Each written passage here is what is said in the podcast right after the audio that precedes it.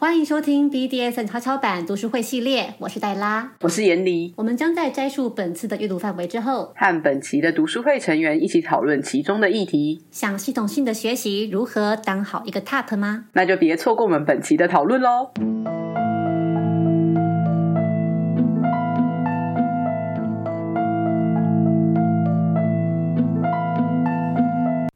谈完了 TOP 的权利之后，接下来就要来谈 TOP 的责任了。第一点，觉察并表达你的需求、欲望和界限。别忘了，TOP 也是有界限的，千万别为了做那些你不能或是不想做的项目，而忘了你是为了愉悦而实践的。你可能会透过踩雷而觉察你的界限，而你的界限也可能会随着时间而改变。第二点，信守承诺。当约好要实践的日子近了，你可能会开始有所迟疑，你脑中会冒出一些想法：我今天不太想当个 top，哎，我最近很忙很累，哎，啊，万一搞砸了那怎么办？多丢脸呐！不过呢，除非你有极好的理由，否则不要爽约，因为那对求知若渴的巴腾来说是很不公平且不负责任的。所以啊，遇到这种状况，就运用我们这本书第九章的内容，重新点燃自己，重新 top 起来吧。第三点，彼此的生理安全。在实践中，巴肯可能会因为脑内啡的分泌等等因素太嗨或太忙而丧失语言表达能力，因此无法在受伤的时候第一时间告诉你。因此，你必须要主动询问。如果他不想回答，那么你就命令他回答。清醒是很重要的，虽然每个人对清醒的标准不同，但如果你把自己喝醉到无法工作，你就不应该去实践。对于在任何形式的性行为时喝酒，我们主张你最好采取最保守的态度，千万不要假设你和对方对于安全性行为是有一样的定义的。在实践之前，请务必事先讨论过。而关于安全呢，重点不是最新的实证或科学研究，而是你们都觉得安全。第四点，危机预防。在实践中，不是所有的危险都跟 BDSM 有关，请对火灾、地震、心脏病发等等危机预先做好准备。比如说急救的方式，你会 CPR 吗？你知道 AED 在哪儿吗？等等的。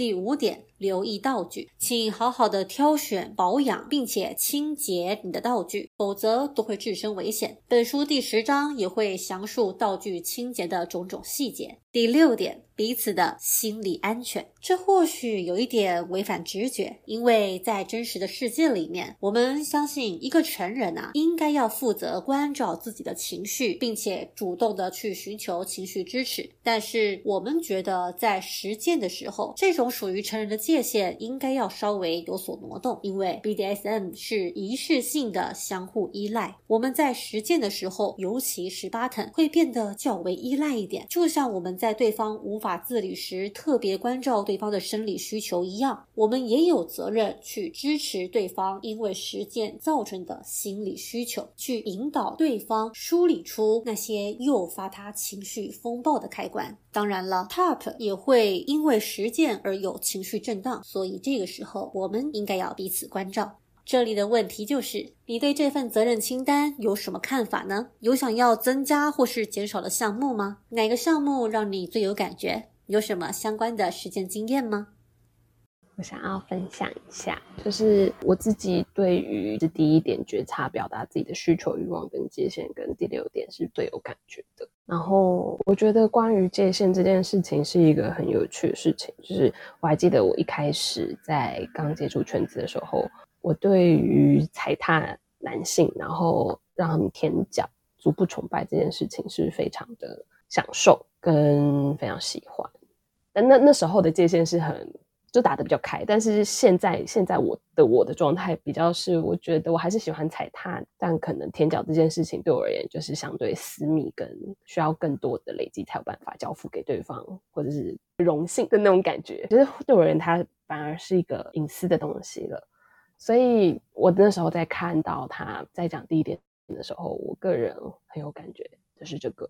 第六点的部分的话，则是就我觉得很有趣，就是因为身为一个 switch，我经历了 button 部分，也经历了 top 部分，然后我记得上一次读书会也有提到，就是 Top 其实好像也是会有所谓 drop 嘛。但是就我目前的互动经验来说，我身为一个 Top，不太容易有机会可以把这个情绪照顾的部分交付给对方。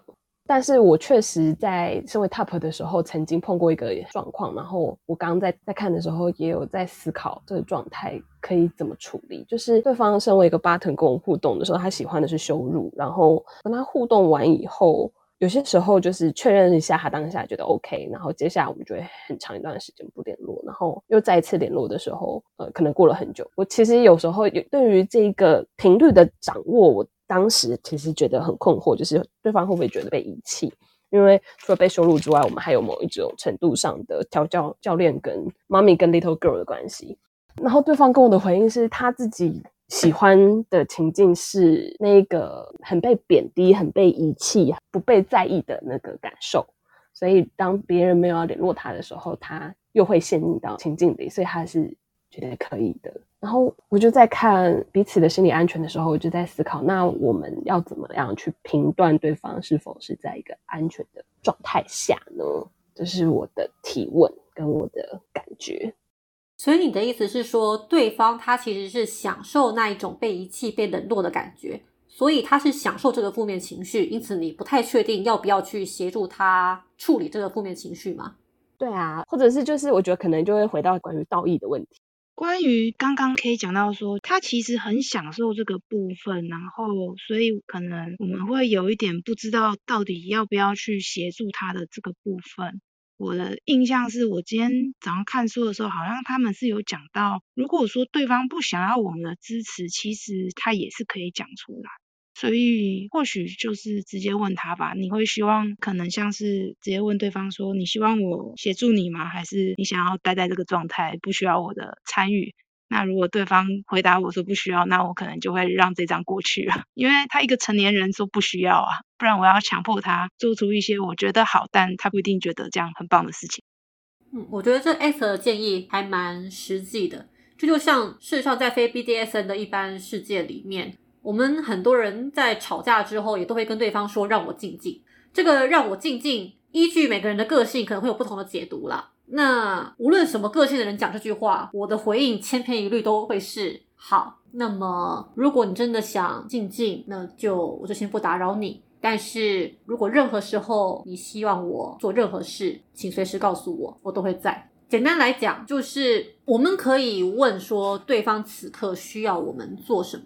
那他如果讲了，他就应该要为自己讲的话负责嘛？那当然，这种状况会在一些喜欢讲反话的人身上可能会有负面的效果，就是对方如果有一些人他讲让我静静，或是哦我我不需要你陪，我不需要 after care，但是他心中核心的愿望是，请不顾我的这番说辞而依然强势的 after care 我吧。的话呢，可能就会让对方有有有点失望。但是我觉得这可能还是要回到我们前面讲的 top 的其中一个权利是，无论你有什么需求，你要说出来。我觉得这个回归到 button 身上也是一样的，就是如果你有什么需求，你要说出来，不要期待对方有读心术。我刚刚突然想到一个说话的方式，就是刚刚戴亚是说对方可能回应让我静静。其实当他这样子回我的时候，我会觉得他有给我一个我能怎么做的方式吧，就是他需要我放他一个人静一静，所以我可以做的就是放他一个人静一静，我就达到了他的要求。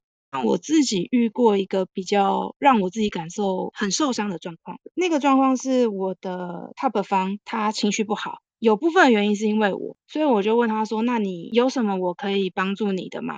或是让你感觉比较好的？”对方就是语气比较强硬的跟我说：“没有。”然后就就消失了一阵子这样子。在那个当下的话，其实我会觉得就还蛮蛮受伤的。这件事情过去还蛮久以后，到我们的关系都已经结束了。后来我们又聊到这个问题，然后我就表达了说，我觉得在那个当下感受到一种强烈的被拒绝，还蛮受伤的。后来他是跟我说，其实他那个当下就是觉得会发生那样子的事情是他自己的问题，所以他自己去处理就可以了。因为是他自己的问题，所以他也不需要我，或者是不想要我参与。然后我后来就会觉得说，如果他在那个当下告诉我用这样子的方式跟我说的话，其实我就不会觉得那么受伤，因为我很明确的可以知道说，他现在需要我做的事情就是离他远一点，或者是让他一个人静一静。我不是完全没有一个方向可以去做。对，所以艾特刚刚提到了语气很重要。大家如果行有余力的话，保持温柔，其实都会蛮好的。可是当然也要顾虑到，有些时候我们就是做不到，在负面情绪汹涌而来的时候，我们自己也是做不到温柔待人的。所以可能当下对方说没有，就已经是他能够表达的最温柔的方式了吧。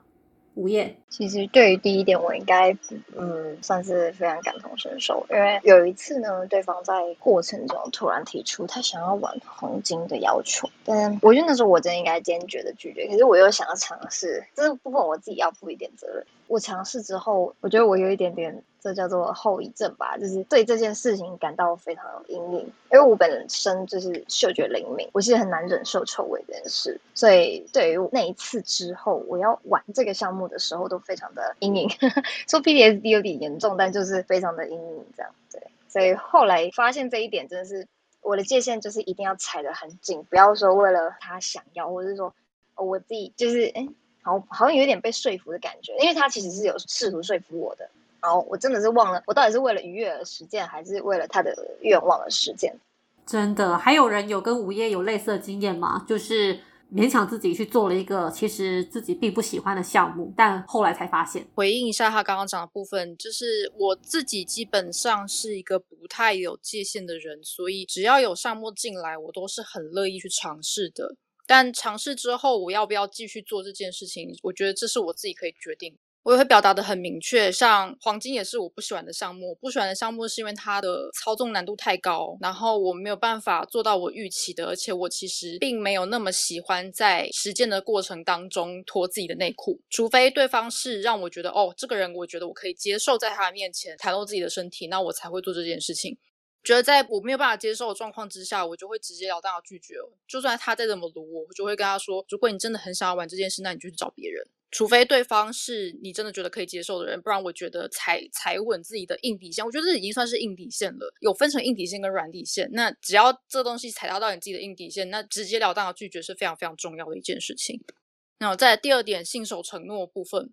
我自己是有时候也是情绪我蛮不稳定的，所以如果说真的遇到自己状况很差，但是已经有约时间的话，我会想尽办法的调整自己的心理状态到我可以当一个 top 为止。但如果说今天并没有约好，可能就是去活动上面，然后对方想要跟我互动，但我觉得自己并不在那个状态之下，我就会直接的拒绝对方说，我觉得我今天不想要当一个 top，那我们可以之后等我好一点，我们再来约。通常是这个样子，那如果说已经约好的，我基本上就不会失约，除非真的发生了很严重的状况，我才会跟对方说我真的没有办法赴约，然后也尽可能提早跟对方说，因为我自己很清楚被爽约是什么样的感受，所以我也尽所能的不要爽别人的约定，我觉得这是一件蛮重要的事情。然后刚刚第三点讲到彼此的生理安全这个部分，我觉得还有一个部分是需要预先知道的，是对方的心理状态。有的时候，就算他并没有喝酒，并没有嗑药，但是他的心理状态呈现在一个非常不稳定的状况之下的话，其实是会影响实践的安全的。所以我通常在实践之前，我会尽可能的不会只有列一个表格要对方填，因为我觉得表格是死的，是冷的，我感受不到对方是一个什么样的人。所以我还是宁愿多花一点时间跟对方互动，跟对方聊天，了解一下对方现在的状态，跟他为什么要进行这个项目。因为我的认知很大，有的时候进行的项目是比较危险的。为什么他想要做这件事情，对我来说就很重要。如果他今天保持着是一个不是很好的心态，想要进行这个项目的话，我就会在了解之后试着拒绝他，或是想要试着去改变他的想法，或是调整他的状态。当然，看我那个时候有多少能量，就做多少事情。如果说对方在我状态不是很好的时候，然后又投很多负面炸弹来，我可能就会。选择闪掉，不要处理这个问题。我觉得把自己稳住也是一件很重要的事情。那第四点，危机预防的时候，我觉得他刚刚也提到，其实除了这几个之外，也有你跟你互动的对象，他本身也有可能有其他的心理疾病或是身体的疾病。这些如果说可以的话，都是事先知道会比较好。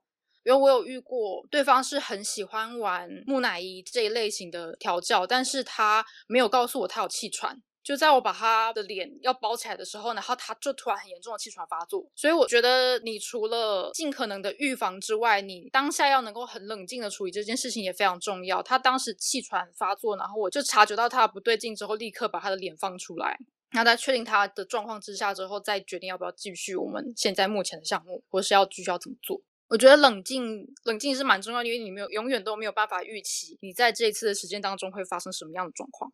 我觉得道具的部分要认真讲的话，会花太长的篇幅。那我在这边稍稍广告一下好了，就下一回的香草脱壳的讲座，我们有请到飘逸老师。那他们是在做行动筛检的，他们特别为了 BDSM 就圈内的那个朋友们，然后他们写了一整套跟 BDSM 相关的道具的消毒的方法。我觉得非常实用，而且就是我们我们让他们做了很多功课，因为很多东西是他们平常不会接触的地方，也非常感谢他们替我们做了那么多的功课，然后也帮我们研究了那么多的东西。如果有机会的话，希望大家就是下一次可以重新开放的香草脱壳的时候，可以去听。那有需要线上筛检或是私人筛检的话，他们是可以提供匿名筛检的服务的。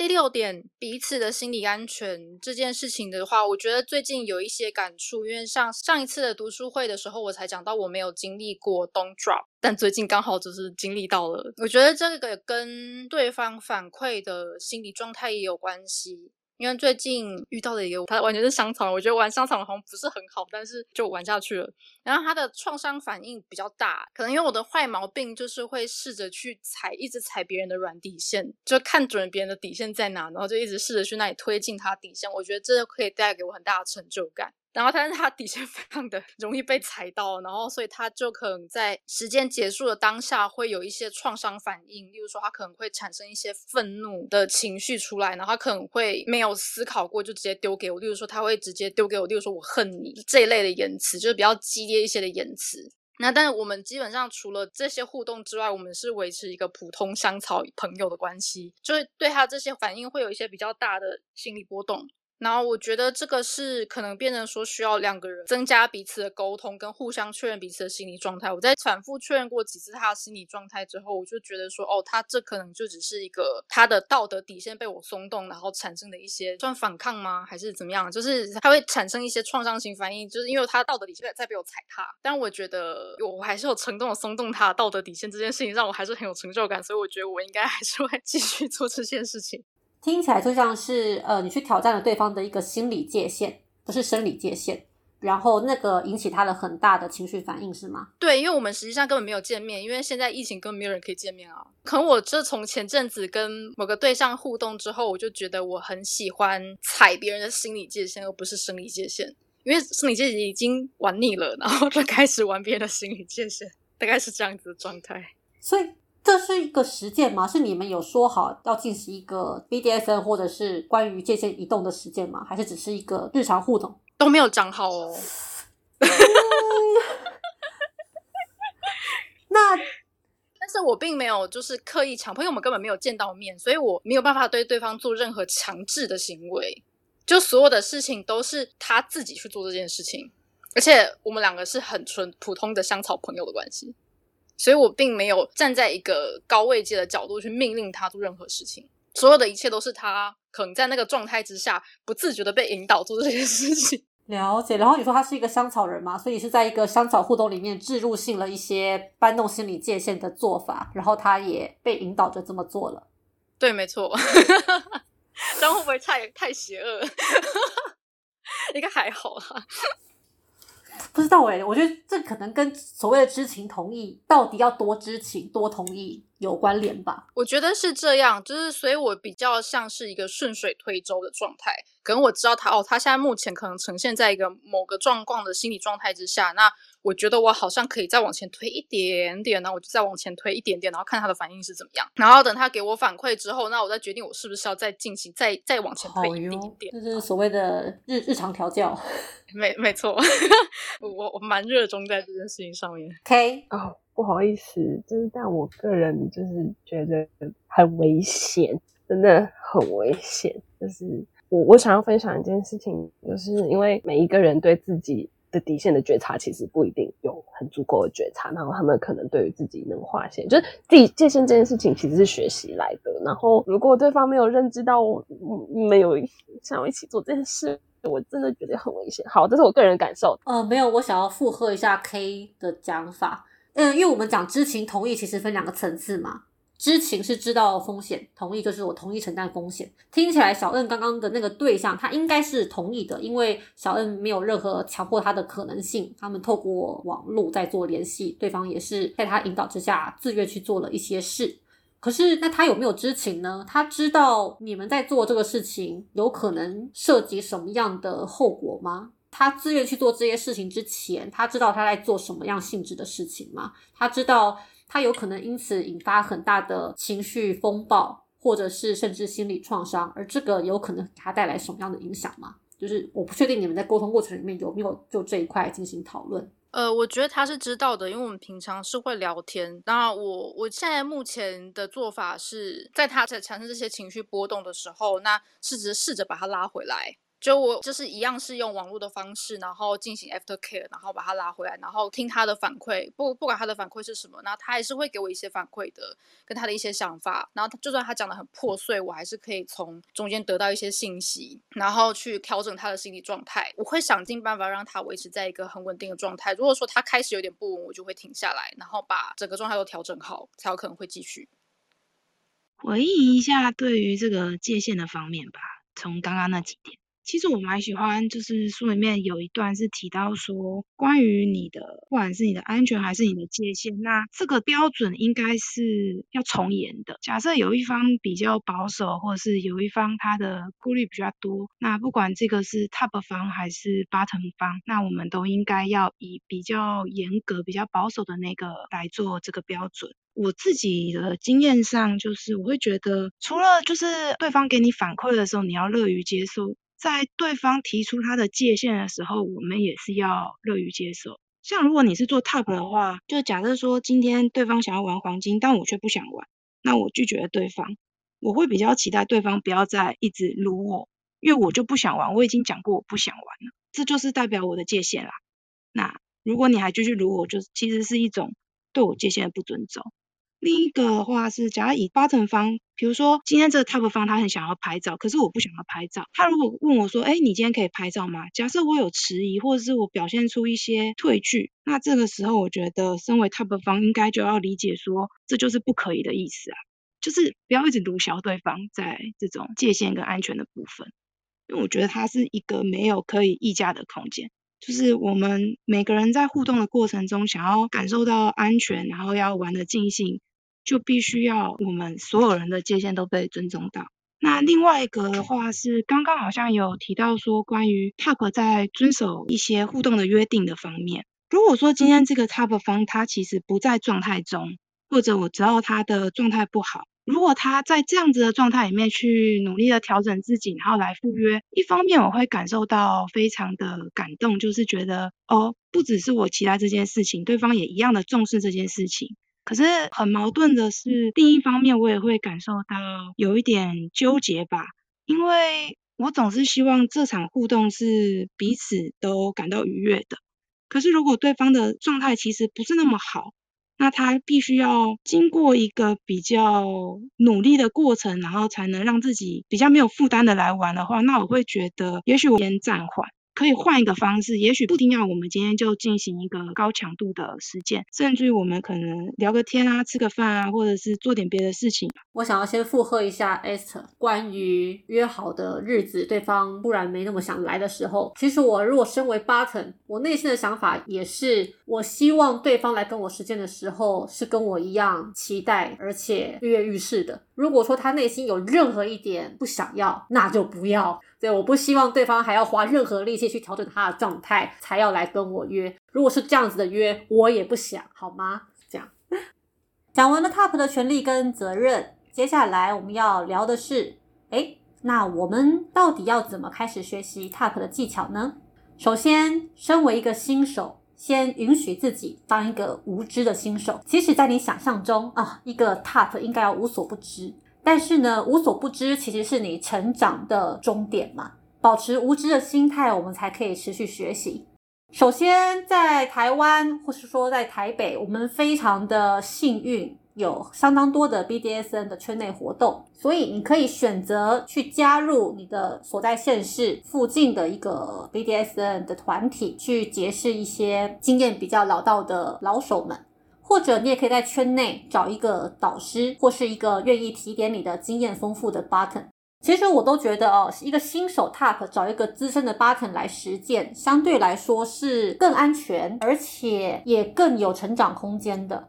很多人，包括像是我自己，其实会有一点不太敢找资深的 button 实践。我刚入圈的时候，会有一种觉得，当然像是因为我自尊心太高的关系了，会有一种觉得我好像怎么样都无法让对方满意，或是在对方眼中我一定是错误百出、极其可笑吧的那种心理压力。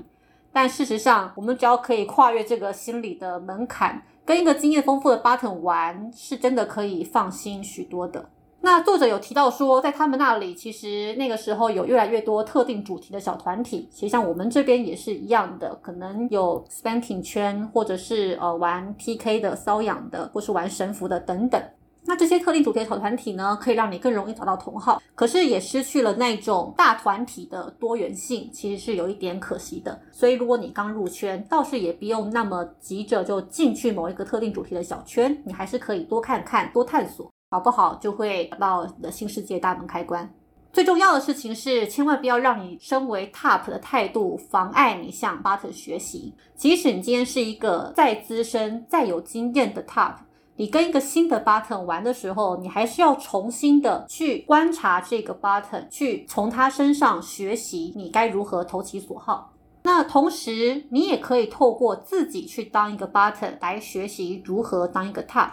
他说，一个新手洞啊，借由成为资深的洞一段期间的 sub。